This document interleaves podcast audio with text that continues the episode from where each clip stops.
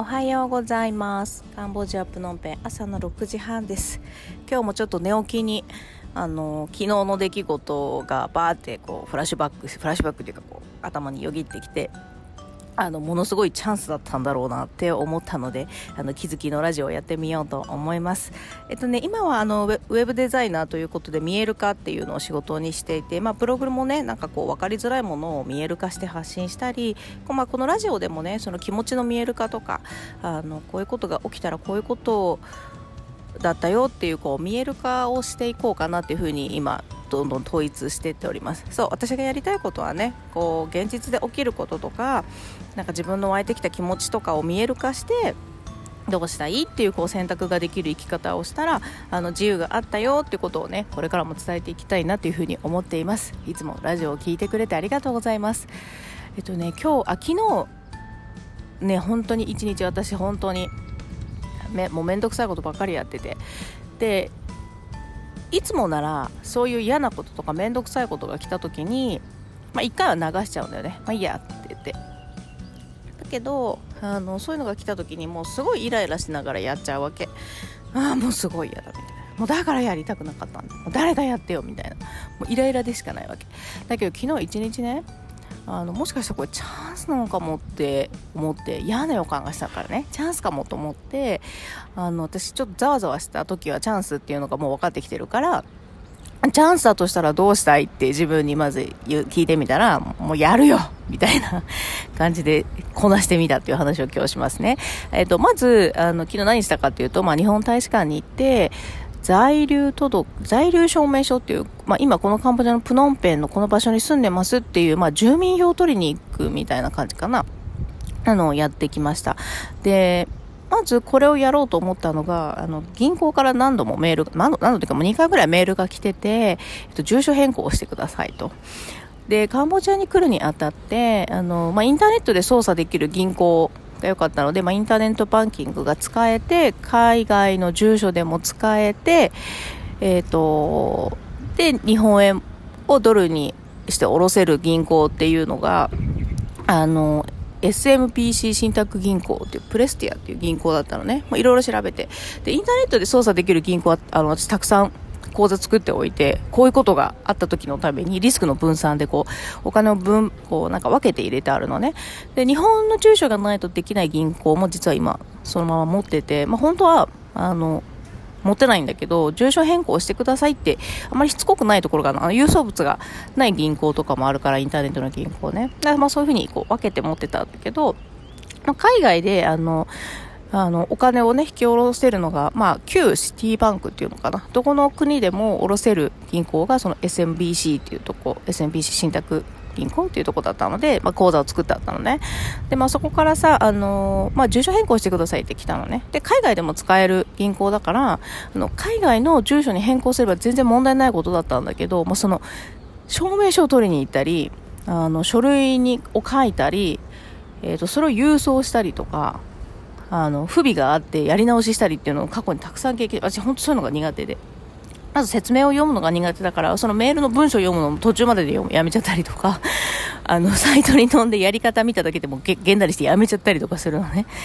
もう本当に文を読んで理解することができない。もうめんどくさい。一言言ったらめんどくさい、ねで、まあちょっと1回目のメールの時は保留してて、まあ、あの、カードはね、使って下ろせるからいいかと思ってたの。それ以上のこと使わないし、あの、なんかこんなことできなくなりますって書いてあったのね。でもまあいいやと思って、1回目無視して、で、日本に、まあ一時帰国した時にね、あの、やろうと思ってたの。だけどなかなか帰れなくてさ、忘れてて、で、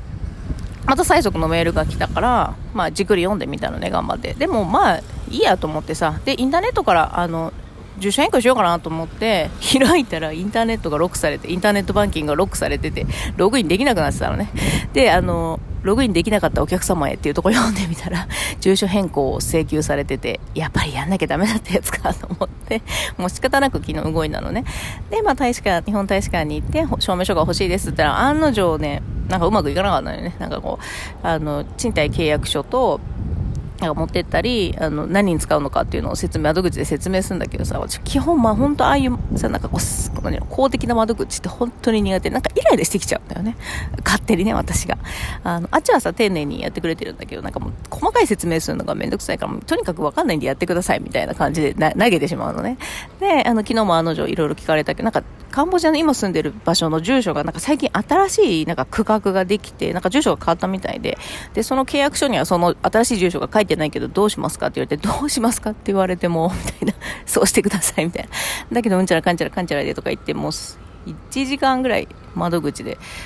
あの待たされてさあの今ちょっと担当の者がいないのでとか言って待たされててで日本大使館入るときってスマホとかあの持っていけないから財布と書類だけ持って日本大使館に入るからさもう待ってる間すっごい暇なのよあもうこの時間にブログ書けるとかこの時間になんかこうね、メール返信できるとか思ってもやる、できないからもやもやしてたのね。まあでも仕方ないからさ、ないもの仕方ないと思ってずっと NHK のテレビ見たり、あの、して過ごしてました。まあちょっと話それちゃったんだけど。で、まあその手続き進んで、で、すぐもらえるのかなと思ったら、あと午後、午後か、あの、月曜日以降に来てくださいって、金曜日だからね、土日休みだから言われて、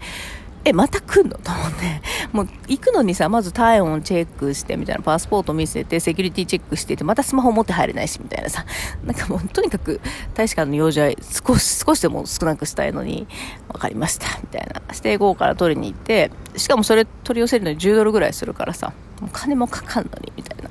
で、プスかパースか言いながらだけ。で、いつもだったらもう本当にイライラして、もう本当にやりたくないって思うんだけど、まあその、スマホ使えなくてね、待ってる1時間ぐらいの間に、ちょっと待てよって。これもしかしてすごいチャンスが来るやつじゃないって予感がしたの。でざわざわしちゃったの。嫌な予感ね。私で言う嫌な予感。嫌なことが起きるんじゃなくてざわざわしちゃったの。もしかしてこれ銀行をきちんと整えてあのまあ日本円あ私はこうあの日本円で稼ぐか、まあ、ドルで稼ぐかっていつも考えててで日本円で稼いだ場合確定申告どうしようかなとか住民票抜いてきちゃったし税金納めてないしでも住民票入れたらまた税金払って年金払ってとかちょっとケチくさいこともまた考えてたのね。でもそれってさ、稼げない前提だなってまたそこで気づいちゃったのね。あの、稼げるんだったらさ、ちゃんと納税して、年金払って、住民票を置いて、全然できるじゃんと思ったの。まあでもこれもさ、まあ一時帰国した時にまた考えようと思ってたことなんだけど、全然帰国できなくて、あの、困っ、あの、私もちょっと困ってたんだよね。あ、これ多分なんか一時帰国することになって、その手続きをするんだろうな、きっと私と思って、あだから今ここ住所変更して整えておいて、円でもドルでも稼げる自分分になってでちゃんと納税してその曖昧にしてたことをしっかりできて今ねその曖昧にしてるからどこまで稼いでいいんだろうとかちょっと不安になったりもしてるわけ。大きい案件取っていいのかなとか、あ、でもきっと取りたくなってきたんだなとか、稼ぎたくなってきたんだなっていうちょっと嫌な予感がざわざわってしちゃって、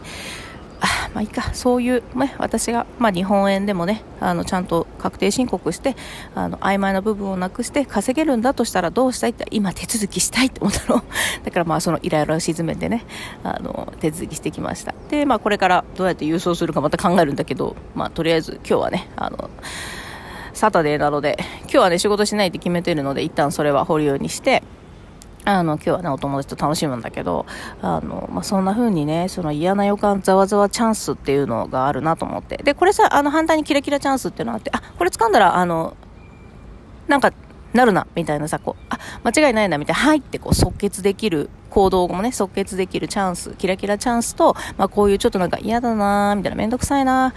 そしてなんかそれやってるとなんか嫌な予感してきた、ざわざわ、ちょっと怖いゾーンに行くみたいなさ、ああ、もうそれ考えたらこうなるってなんか分かってるけどちょっと怖いみたいなチャンスがあって。うん、だからまあ、あの、もちろんその、さ、嫌な予感ざわざわチャンスっていうのは、あの、即決できなくてもいいんだけど、あの、どっちみちまたそこでやらなくても、後から同じことが来るわけ。こういう風に。メールがもう一回来て、ロックされちゃうみたいな。もう強制的にやらなきゃいけなくなっちゃったりする。そうそう。私がまあ会社員を辞めることになったらも強制終了だから、あの、まあそういうようなね、あの、チャンスが来ても、なんかちょっとめんどくさいなってスルーしちゃったやつがもう一回後から来たりすることがあるので、まあその時はね、諦めてチャンスをつかむ。なんかそういうようなね、あの生き方をすると、あの、楽しいです。間違いなく充実する。もう昨日もね、充実してた。それしかしてないのに、もうやった感半端ないみたいなさ。もうこんなの説明書読めてさ、サクサクこなせるね、夫とかなら全然問題なくやると思うんだけど、私はそれができなくて。しかも自分のことだから自分でやってよみたいな感じだしさ。はい、みたいなさ。でお金のことだからさ、そんな、ね、銀行で下ろせなくなったり使えなくなったりしたらちょっと困るし、唯一海外で引き出せる銀行だからさ、わかりました、みたいなさ、やってみました。ということでね、あのー、今日も、良い一日をお過ごしください。いつも聞いてくださってありがとうございます。チャンスをね、あの、どんなチャンスがね、どういう形で来るかわかんないけど、その、キラキラしたチャンスなのか。嫌な予感でざわざわするけどこの後間違いなくの飛躍するチャンスなのかっていうのをねあの見える化するっていうこともあのすごいいいなと思ってます。で6月からねあの何度もちょっと宣伝させてもらってるんですけど6月からそういうこう自分のね感情とか感覚を見える化してあの行き先をね行き先とか居場所を分かりやすくする。あの自分の生き方を見つけるあのときめきマップっていうのをあのノートに作っていくで作りながらあの気づきとかそこから何をね感じてどうしたいかっていうのをねこうグループでコンサルするのを6月から3ヶ月間始めますのであの残り1名募集してます。あのよかったらあの公式 LINE の方でね詳細ランディングページ貼ってありますのでメニューから見ていただいてあの問い合わせ質問もし無料でね説明してほしいということであれば言っていただければ無料でズームつないで説明しますのであのぜひあの参加してみてください。楽しいです。もう見えるか楽しいです。うん。ということで今日終わりますので失礼します。今日も良い一日をお過ごしください。